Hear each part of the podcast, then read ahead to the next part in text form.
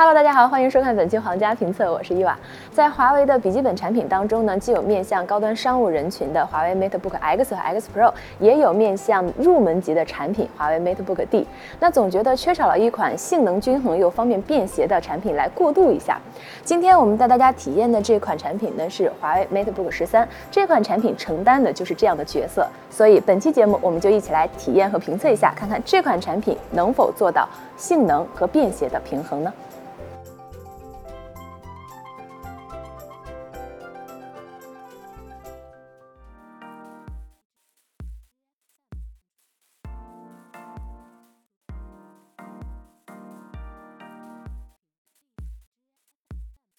华为 MateBook 十三设计风格大家都不陌生，是这两年主流的超级本设计，采用全金属机身外壳，一点三千克的重量和十四点九毫米的机身厚度也还算轻薄，加上十三英寸的尺寸刚刚好，放在包里带出去不会觉得累赘。该机面向年轻人群，目前有皓月银、深空灰、樱粉金三个色彩，但个人感觉商务气息还是更加浓厚了。如果能增加一些时尚元素或者材质颜色上的碰撞，也许更得年轻人喜欢。华为 MateBook 十三 A 面设计非常简洁，除了标志性的华为 logo，便再没有其他装饰。全金属的设计也提升了整体质感。打开机器后，，B 面的屏幕是该机一个亮点。华为 MateBook 十三配备了一块十三英寸的全面屏，屏幕左右边框仅四点四毫米，屏占比达到百分之八十八。同时，屏幕分辨率是二幺六零乘幺四四零，百分之百 RGB 广色域，是一块二 K 级别的显示器，细腻和鲜艳程度也是有保障的。配上极窄边框，亮屏之后第一观感还是具有冲击力。不过这块屏幕不支持触控操作。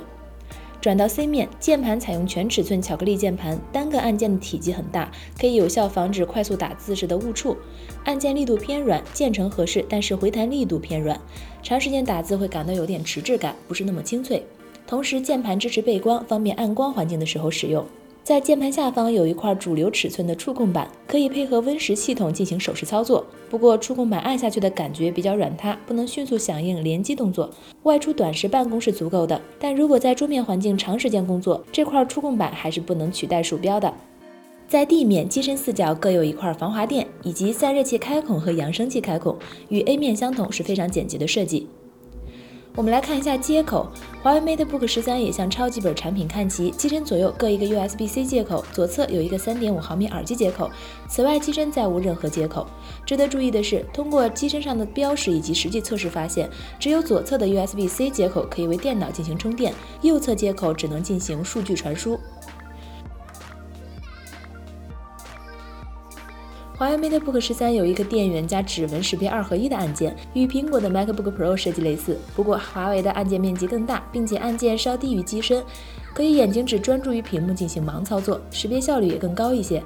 通过实际体验来看，在 Win 十系统下，使用 Windows Hello 功能即可以进行生物识别验证，录入指纹与读取指纹的速度都很快，与手机上的指纹识别在感觉上并无差异，也可以同时添加多个手指。在机身 C 面右下角，除了英特尔处理器的贴纸之外，边上还有一个华为十二的贴纸，提示用户将你的华为手机贴近该区域，可以快速启动华为十二进行文件传输。这个操作类似于苹果生态中的 AirDrop，可以快速在手机和电脑之间进行数据传输。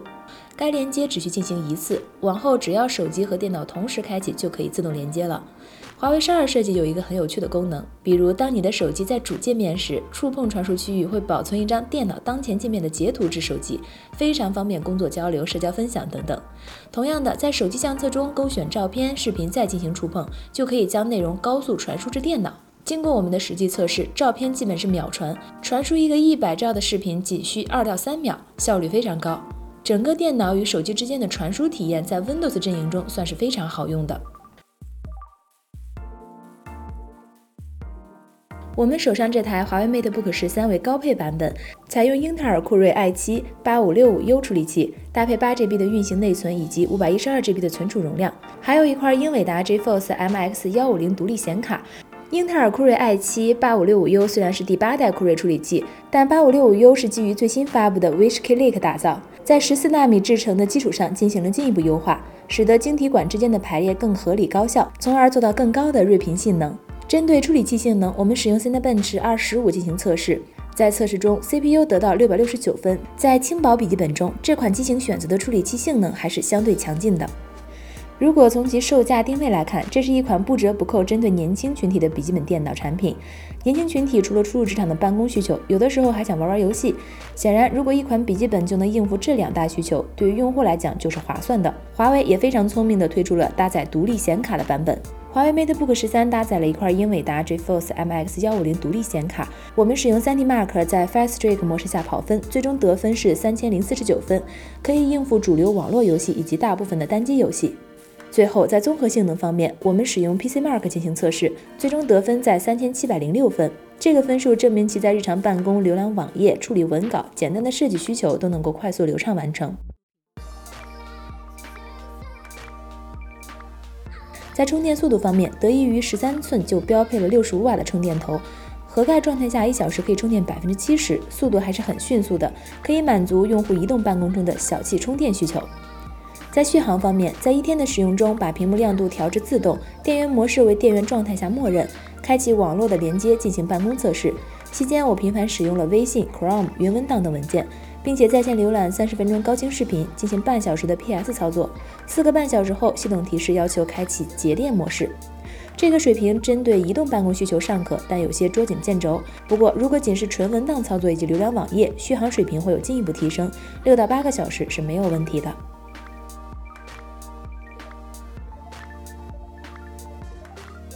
华为 MateBook 十三定价四千九百九十九元起，顶配六千三百九十九元。在这个价格区间，这款电脑是颇具竞争力的，可以给你带来更贴近超级本的使用感受与体验。同时，i7 加独显的可选配置也最大程度的满足了用户各场景的需求。当然，为了节省成本，它也非常机智的在一些用户并不迫切的地方节省了成本，比如该机的全金属机身并不是一体成型，阉割了右侧 USB-C 接口的快速充电功能，屏幕不具备触控等等。